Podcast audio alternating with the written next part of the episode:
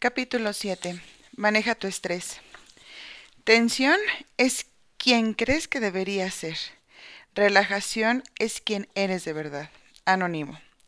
Las últimas investigaciones científicas sugieren que cerca de un 90% de las enfermedades modernas están relacionadas al estrés, lo que coloca esta reacción fisiológica como la causa de muerte número uno a nivel mundial.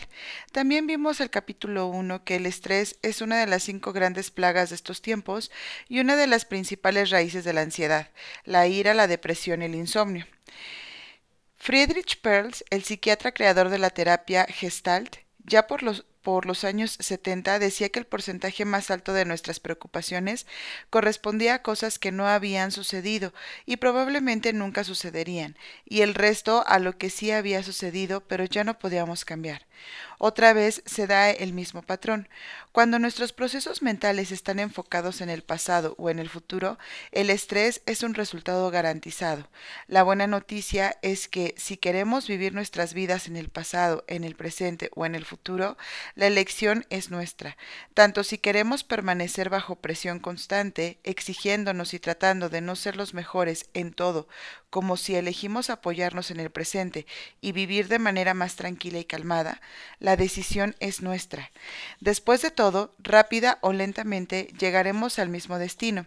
Esto me hace acordar a la famosa fábula de la carrera entre la tortuga y la liebre, ¿te acuerdas? Resulta que una liebre engreída se burlaba de la lentitud de una tortuga. La tortuga, que tenía mucha confianza en sí misma, la retó a una carrera y la liebre sorprendida aceptó. Tan pronto lograron, tan pronto largaron, la liebre se alejó a toda velocidad y dejó muy atrás a la lenta tortuga. A mitad de camino, viendo que la tortuga no aparecía, decidió echarse a dormir una siesta, pero mientras descansaba, la tortuga continuó caminando, paso a paso, a su propio ritmo, sin parar. Cuando la liebre se despertó, vio que la tortuga se encontraba muy cerca de la meta y salió corriendo con todas sus, sus fuerzas, pero ya era muy tarde. La tortuga había ganado.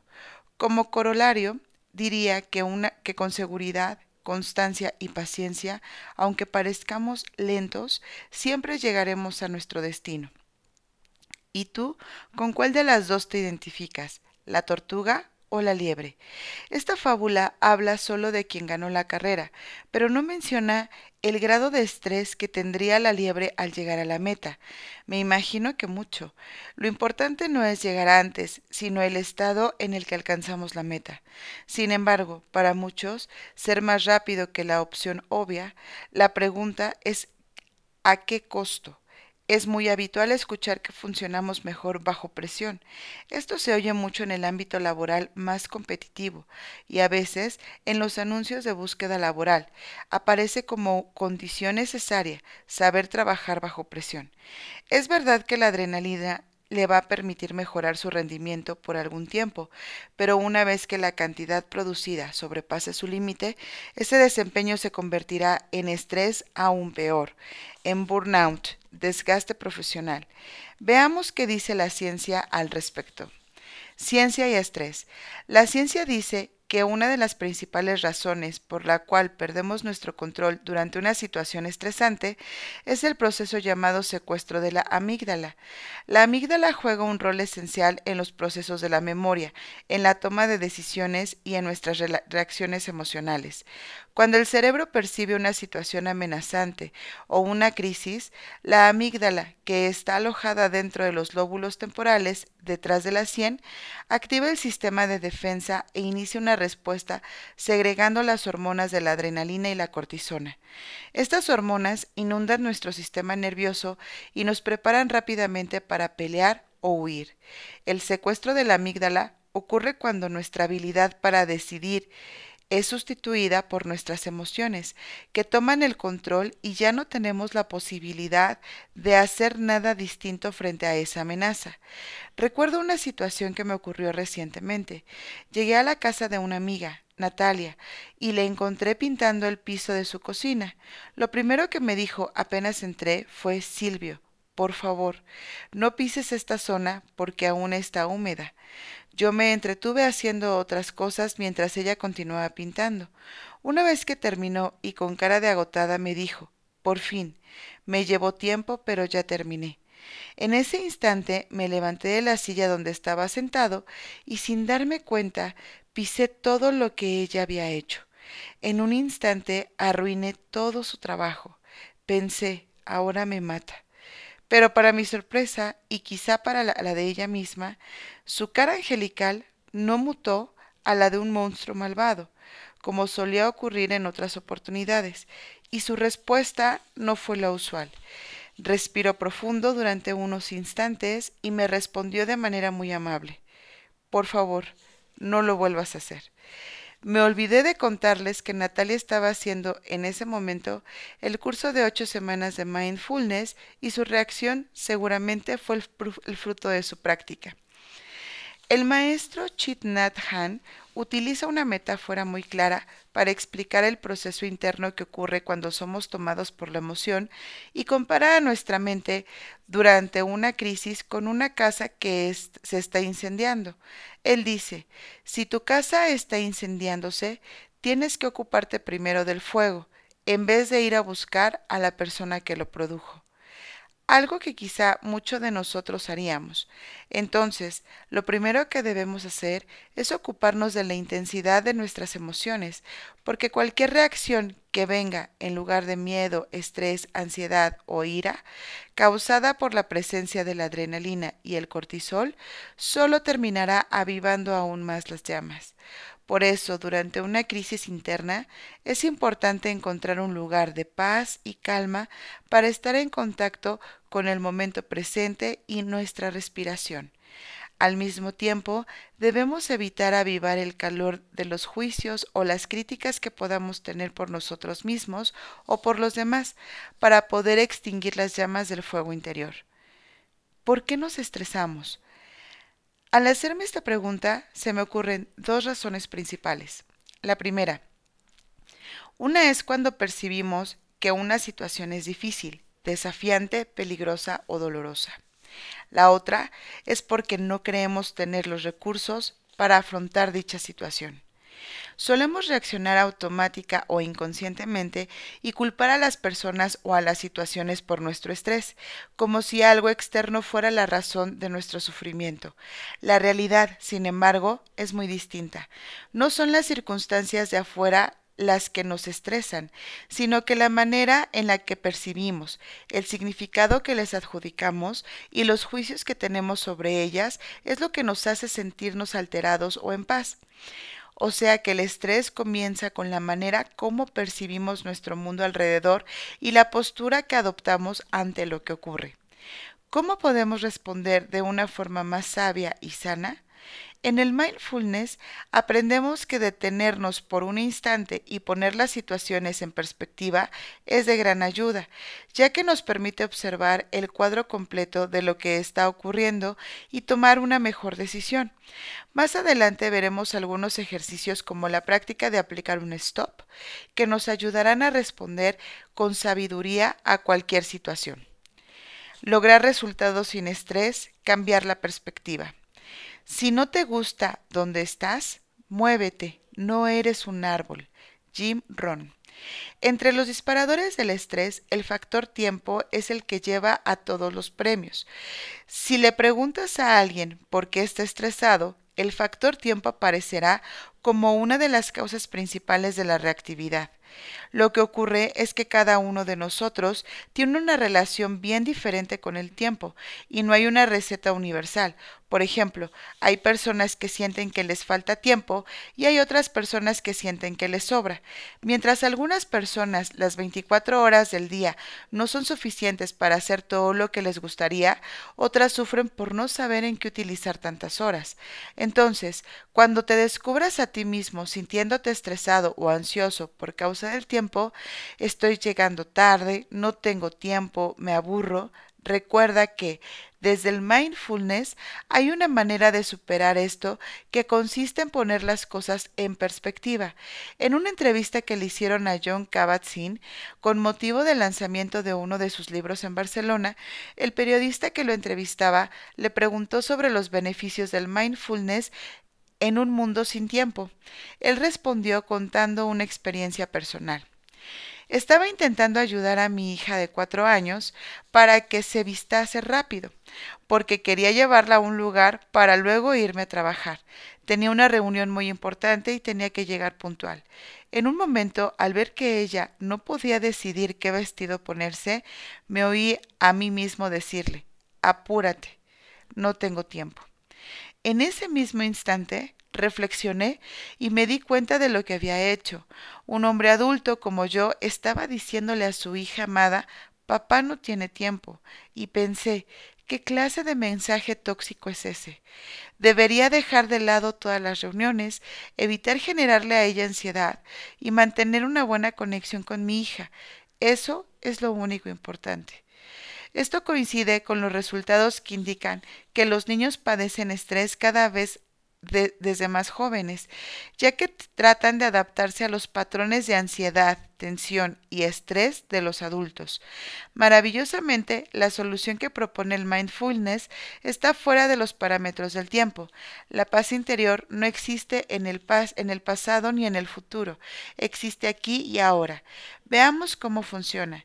Si eres de esas personas a las que siempre les falta tiempo para hacer cosas y a partir de hoy practicas estar más presente durante el día, te asombrarás al ver cómo, desde un lugar de calma y relajación, puedes ver tu futuro sin ansiedad, es decir, seguirás haciendo todo lo que sueles hacer, pero lo harás desde tu ser, y en vez de perderte en tus acciones, serás un participante presente y activo de cada cosa que haces.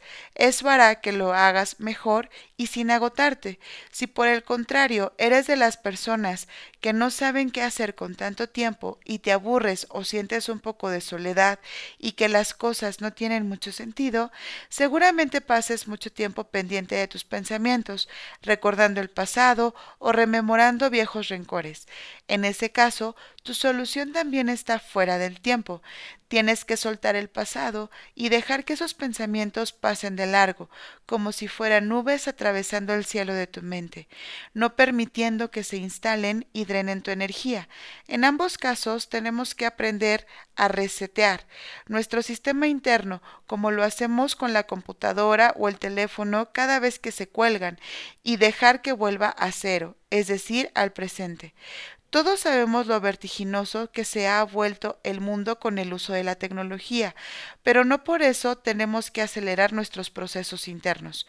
Todos tenemos las mismas 24 horas del día para vivir, y lo que hacemos con ese tiempo o cómo lo vivimos es lo que hace la diferencia. Tenemos que revisar las experiencias que tenemos sobre nosotros mismos, ser conscientes de lo que queremos obtener y preguntarnos si nos estamos pagando si no estamos pagando un precio muy alto por eso. El mindfulness aparece como un salvavidas en medio del océano que nos invita a parar y apropiarnos de cada momento que vivimos. Poniendo las cosas en perspectiva.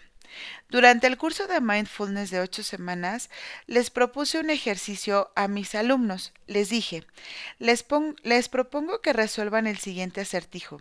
Imagínate que una persona eh, se encuentra frente a una barrera y detrás de esta barrera se encuentra su objetivo. Imaginen que la persona son ustedes y que, lo que tienen delante es el objetivo o sueño que quieren alcanzar. Pero antes de ese objetivo se encuentra una barrera entre ustedes y esa meta se interpone.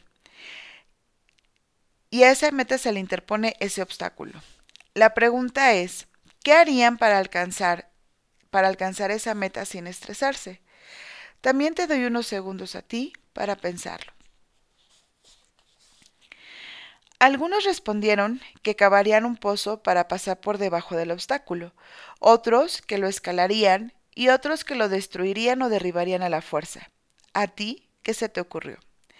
Lo más interesante es que todas las respuestas estuvieron enfocadas en el obstáculo, destruirlo, rodearlo, excavar, trepar, y todas ellas implican cierto nivel de estrés. Ninguna respuesta se, centró en nosotros mismos, sino en destruir la barrera, lo que está fuera. Pero ¿qué pasaría si el cambio lo hacemos nosotros mismos? Es decir, si somos nosotros los que nos movemos y cambiamos de perspectiva. Es claro que esto va a implicar un esfuerzo de nuestra parte, pero cuando modificamos la manera en que vemos las cosas, como en el ejemplo de Kabat-Zinn con su hija y su trabajo, las barreras desaparecen. De hecho, el mayor obstáculo siempre está dentro de nosotros y nunca fuera son nuestros juicios y creencias sobre cómo percibimos lo que ocurre en nuestro mundo, lo que nos frena.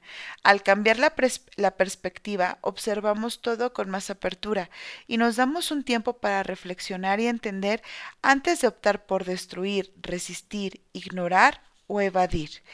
El cambio de perspectiva que se propone en el ejercicio es que tú que estás frente a la barrera te eleves y pues seas capaz de ver la meta por encima de la barrera.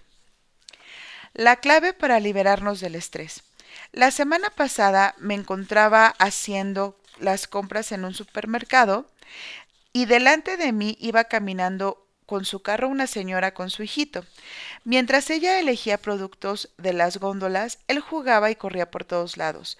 En determinado momento el niño tropezó y aterrizó de boca contra el piso.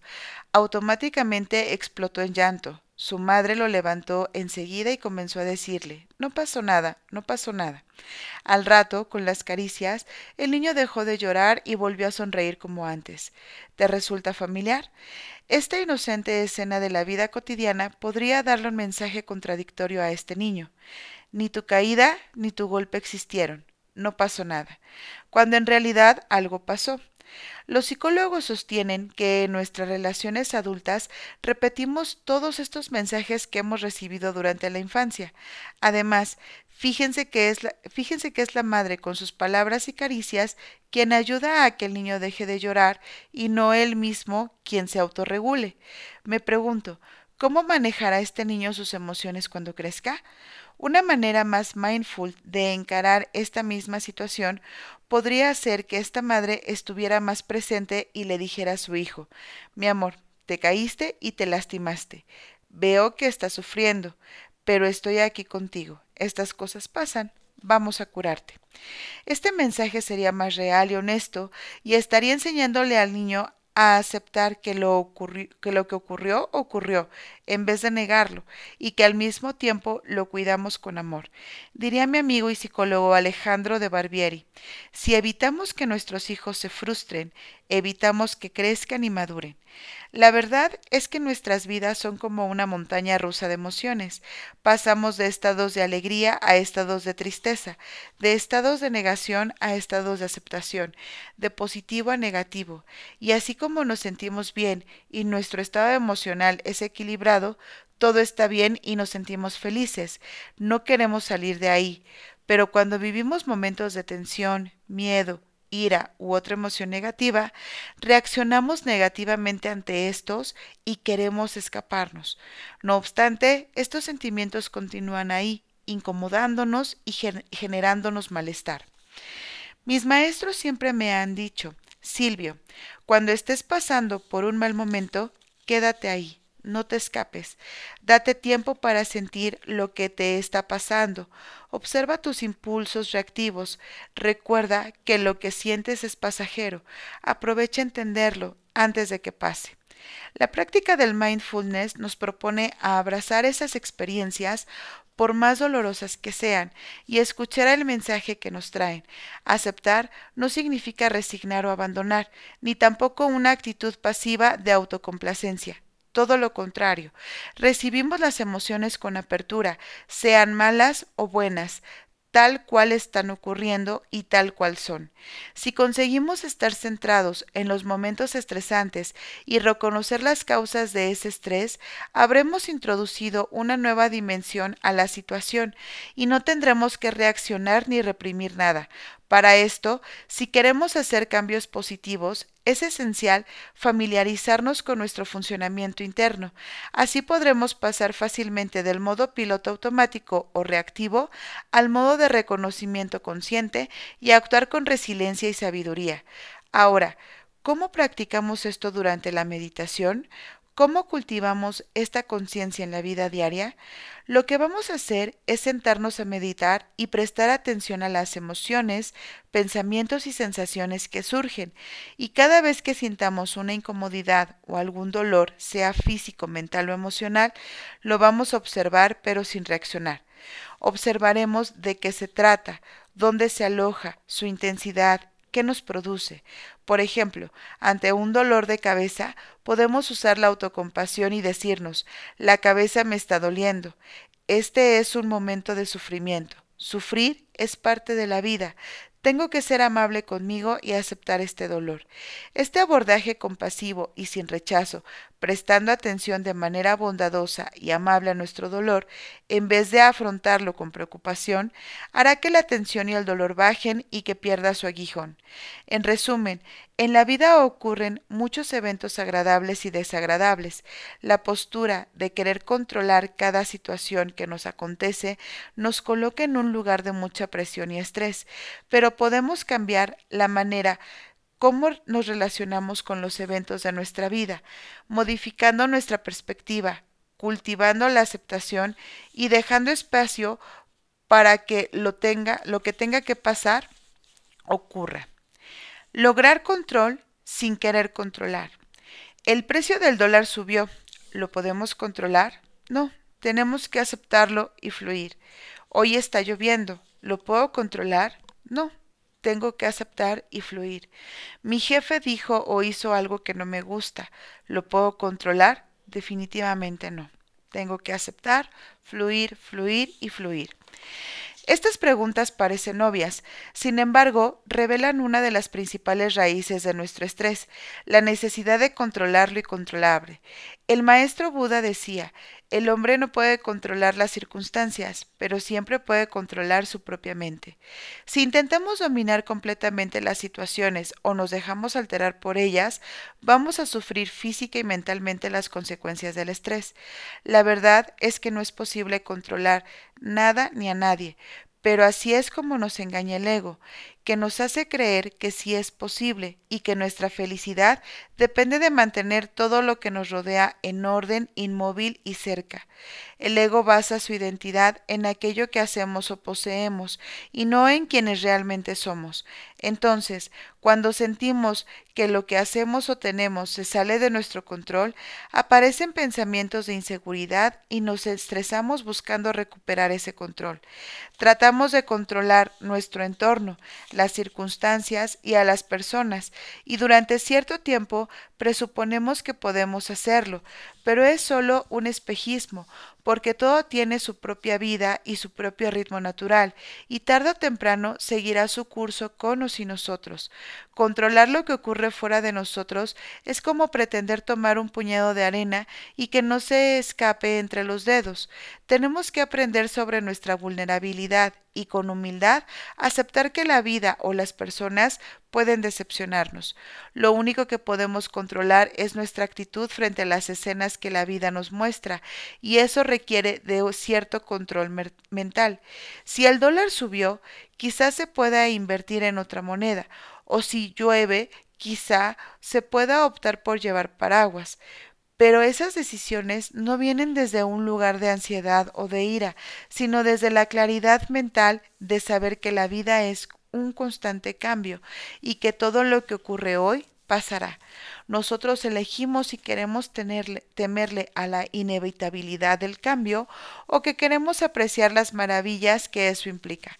La práctica regular del mindfulness nos ayuda a desarrollar la claridad necesaria para hacer este clic interno. Cuando somos capaces de controlar la mente, todo lo demás cae en su lugar y los vientos de los pensamientos se calman y el corazón encuentra consuelo. Este es el primer paso para reclamar nuestra libertad y está en nuestras manos. El dolor como consecuencia del estrés. El principal síntoma de una vida estresada es el dolor. Cuando tenemos dolor, queremos que se vaya inmediatamente, y eso es algo más que entendible. El dolor es incómodo, frustrante, debilitante, y lo último que se nos ocurriría hacer cuando lo estamos padeciendo es sentarnos a meditar, respirar o prestarle más atención. Sin embargo, Esa es la premisa detrás de la atención plena, que nos invita a cambiar la perspectiva frente al dolor, de verlo como algo externo. Esto me está sucediendo y no hay nada que pueda hacer al respecto. A verlo como algo interno. Esto me está sucediendo, pero puedo elegir cómo me relaciono con él. Por ejemplo, este verano me pasó algo que me permitió ver mi relación con el dolor físico. Mientras descansaba plácidamente en la playa, sentí un dolor intenso en mi cuello y enseguida me di cuenta de que había sido víctima de la picazón de una abeja. En ese momento no grité, aunque no me faltaron las ganas, pero fui consciente de las diferentes reacciones de mi cuerpo a ese dolor. Estoy seguro de que mi respuesta a este estímulo no fue casual, sino el resultado de la práctica regular del mindfulness, porque en vez de desesperarme, pude prestar atención a las diferentes intensidades del dolor a medida que las iba sintiendo, a las diferentes emociones y pensamientos que parecían como si yo fuera un testigo externo a la situación. El dolor de esa picadura fue físico y bastante fácil de identificar y de atender, comparado con otros dolores emocionales profundos que a veces se vuelven crónicos. Estos no son tan fáciles de gestionar porque persisten en el tiempo, porque vienen y se van sin avisar, y porque muchas veces permanecen todo el tiempo sin ninguna razón aparente. Sin embargo, aunque el dolor sea emocionalmente intenso, como ocurre tras la pérdida de un ser querido, al poner en práctica el mindfulness y reconocerlo, aceptarlo, entender de qué se trata y observarlo objetivamente sin identificarnos con él, ayudamos a resolverlo y a que su impacto no sea tan devastador. En nuestra sociedad hay mucho miedo y rechazo hacia el dolor. Tan pronto nos duele la cabeza, salimos corriendo a la farmacia a comprar un analgésico para calmarlo, y no queremos saber nada con relacionarnos con él y observarlo, aceptarlo o entenderlo. El dolor y el sufrimiento. Cuanto más seas capaz de honrar y aceptar el ahora, más te liberarás del dolor y del sufrimiento. Héctor Toll. Mucha gente confunde el dolor con el sufrimiento cuando en realidad no son la misma cosa. El doctor Kabat-Zinn lo define de esta manera. El dolor forma parte de nuestra experiencia vital. El sufrimiento es una de las numerosas respuestas al dolor y puede provenir tanto de un dolor físico como de un dolor emocional.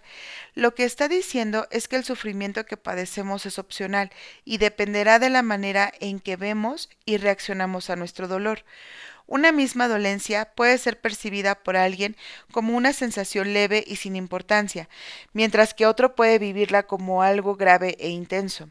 Las personas personas suelen pensar que los malestares son solo causa de problemas físicos y que si el médico encuentra la falla en un estudio podrá arreglarlo y quitarnos mágicamente ese dolor. Lamentablemente esto no es así. Los seres humanos no somos como las máquinas a las que se les rompe algo y cuando se, encuentra la pieza que faltaba se arregla y ya está. Nuestro cuerpo y mente están profundamente vinculados, por lo que la gran mayoría de los dolores provienen de nuestra, de nuestra psiquis y quizás se originaron mucho tiempo atrás.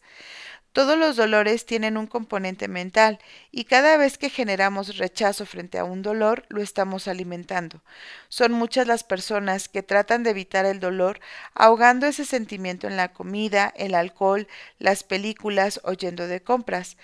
Esto por, un tiempo les funciona y los distrae, pero a la larga no se soluciona nada y las cosas terminan empeorando. Buda decía que nada sobrevive si no se lo alimenta. Esto significa que si nuestra pena, dolor o sufrimiento siguen ahí, es porque de una u otra manera lo hemos estado alimentando. Por eso en el mindfulness buscamos reconocer y abrazar nuestro dolor para entender lo que es lo que nos está nutriendo y así dejar de alimentarlo. Para explicarlo de manera más sencilla, hay dos tipos del dolor, el dolor físico y el dolor emocional. Cuando sentimos un dolor físico, dolor de espalda, cabeza, piernas, etc., nuestra mente suele lanzarse a una letanía de juicios y pensamientos negativos. Comenzamos a rumiar sobre cuánto odiamos el dolor, cuánto nos odiamos por padecerlo y cuánto queremos detenerlo juzgamos el dolor y nos juzgamos a nosotros mismos, y eso lo hace peor. Son nuestros pensamientos de rechazo los que alimentan y mantienen con vida al dolor. Por ejemplo, si nos duele la rodilla y nos pasamos todo el tiempo hablando o pensando en la rodilla, sin darnos cuenta, estamos avivando el fuego de nuestro malestar. ¿Cómo hacer para aliviar el dolor? Primero tenemos que analizar los diferentes tipos de dolor, el dolor físico y el dolor emocional. Y tenemos que identificarlo. ¿Qué pasará si no me eh, haciendo estas, preguntas? ¿Qué pasará si no me recupero? Y si se pone peor, ¿por qué me pasa a mí? ¿Cuándo va a terminar?